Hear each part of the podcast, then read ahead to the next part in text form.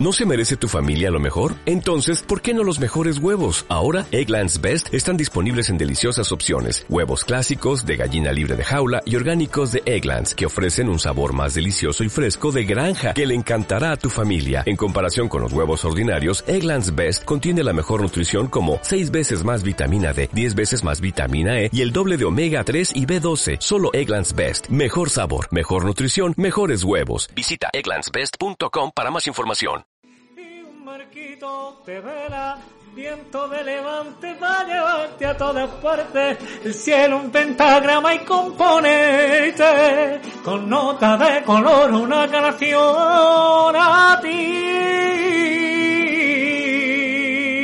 ¿Qué tal amigos?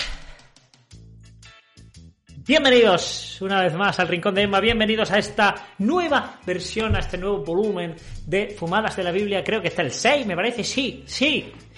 Y nos vamos a ver por dónde hemos dejado. Ah, por mira, por Miqueas, ¿vale? En Miquea, en Miqueas leemos otra de las cosas por la que la Biblia no la podemos poner en duda, porque no falla. ¿eh? Vamos a ver lo que dice. Y tú, oh Belén Éfrata, el demasiado pequeño para llegar a estar entre los miles de Judá, de ti me saldrá aquel que ha de llegar a ser gobernante en Israel, cuyo origen es de tiempos tempranos, desde los días del tiempo indefinido.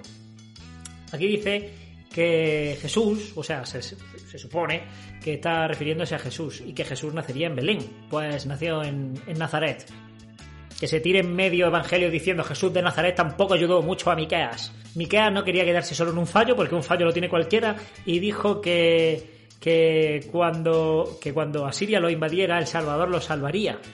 Claro, eso jamás pasó. Desde entonces a Miqueas ya no le pedían ni la hora, porque es que iba a fallar. O sea, Miqueas el, el, el fallón, era Vinicius. En Zacarías 9 leemos. Ponte muy gozosa, oh hija de Sión, grita en triunfo, oh hija de Jerusalén, mira, tu rey mismo viene a ti.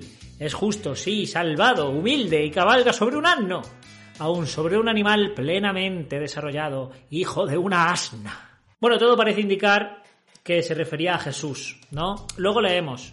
Porque ciertamente pisaré como a mi arco a Judá, el arco ciertamente llenaré con Efraín, y ciertamente despertaré a tu hijo, oh Sión, contra tu hijo, oh Grecia y ciertamente haré como la espada de un hombre poderoso. Madre mía, hoy tengo la, boca de trepe. Habla de que ese rey despertará a los hijos de Sión contra los hijos de Grecia. Pero, sin embargo, cuando mm, Jesús nació, Grecia ya no existía como imperio, por lo tanto no se podía referir a él. Eh, Mateo 27 dice, entonces se cumplió lo que se habló mediante Jeremías el profeta que dijo, y tomaron las 30 piezas de plata el precio del hombre que estaba a precio, aquel a quien pusieron precio, la palabra precio ese día estaba de oferta, ¿sabes? Alguno de los hijos de Israel. Bueno, si encontráis en Jeremías este texto, eh, os doy un premio. Un premio, pero fuerte, ¿eh?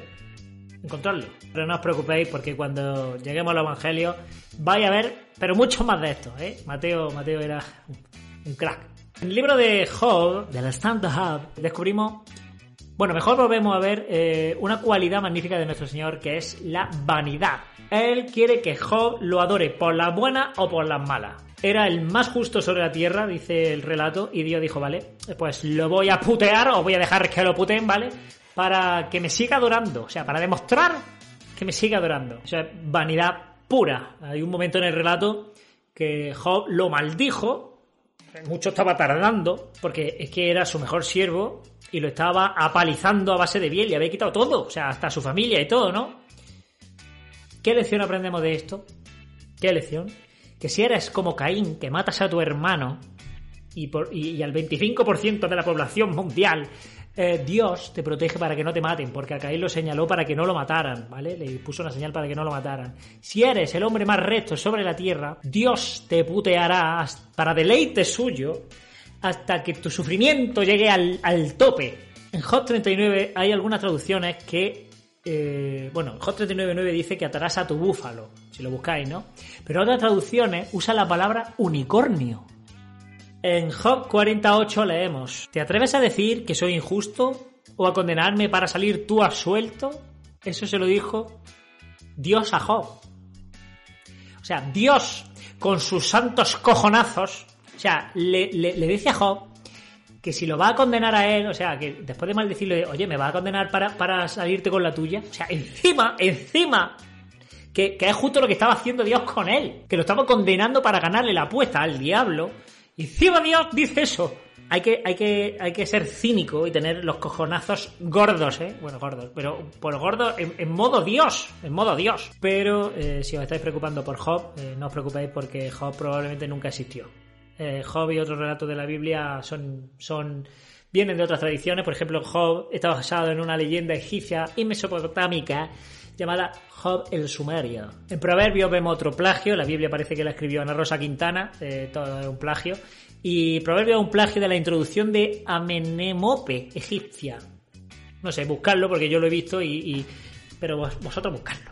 Y llegamos a Eclesiastes, un libro que no pega con la Biblia, un libro que parece que es que lo han puesto ahí, yo que sé, que no, no pega en absoluto con la Biblia en general. Leemos en el versículo, en el capítulo 3. Porque la suerte de los hijos de los hombres y la suerte de los animales es la misma. Como muere el uno, así muere el otro. Todos tienen el mismo aliento de vida. El hombre no tiene ventaja sobre los animales porque todo es vanidad. Está diciendo claramente que los hombres y los animales tenemos la misma esperanza una vez morimos. Ninguna. Porque ningún sitio dice que los animales van a resucitar ni que van a ningún sitio. Y aquí dice que nosotros tenemos la misma esperanza que ellos, porque todo es vanidad. Y en el capítulo 23 nos encontramos esta joya. Ve, come tu alimento con regocijo y bebe tu vino con buen corazón, porque ya el Dios verdadero se ha complacido en tu obra. En toda ocasión resulten blancas tus prendas de vestir y no falte el aceite sobre tu cabeza. Ve la vida con la esposa que amas, todos los días de tu vida vana que Él te ha dado bajo el sol todos los días de tu vanidad, porque esa es tu porción en la vida, y en tu duro trabajo con que trabajas duro bajo el sol. Todo lo que tu mano haya que hacer, hazlo con tu mismo poder, porque no hay trabajo ni formación de proyectos, ni conocimiento, ni sabiduría en el Seol, el lugar a donde vas. Leyéndolo se me ha puesto hasta los pelos de punta. De verdad, ¿eh? Carpe diem, señores. Haz lo que tengas que hacer y disfruta porque no hay nada palabra de Dios. Esta fumada de la Biblia se van a quedar aquí. Yo sé que ha sido un poquito más corto, pero es que me estoy quedando sin batería en la cámara. No sé por qué me está avisando. Gracias a mis patrocinadores. Espero que os haya gustado esta entrega de, de Fumada de la Biblia. Y ya la siguiente nos vamos a meter en los evangelios.